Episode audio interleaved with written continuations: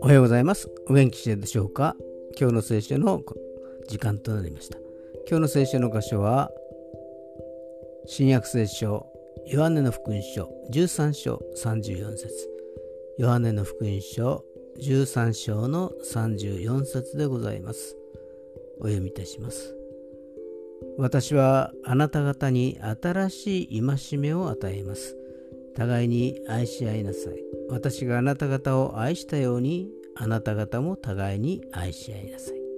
アーメン。イエス様は弟子たちに声をかけ、共に食事をし、足を洗ってやり、自分がいなくなった時までの心配をしてくださいました。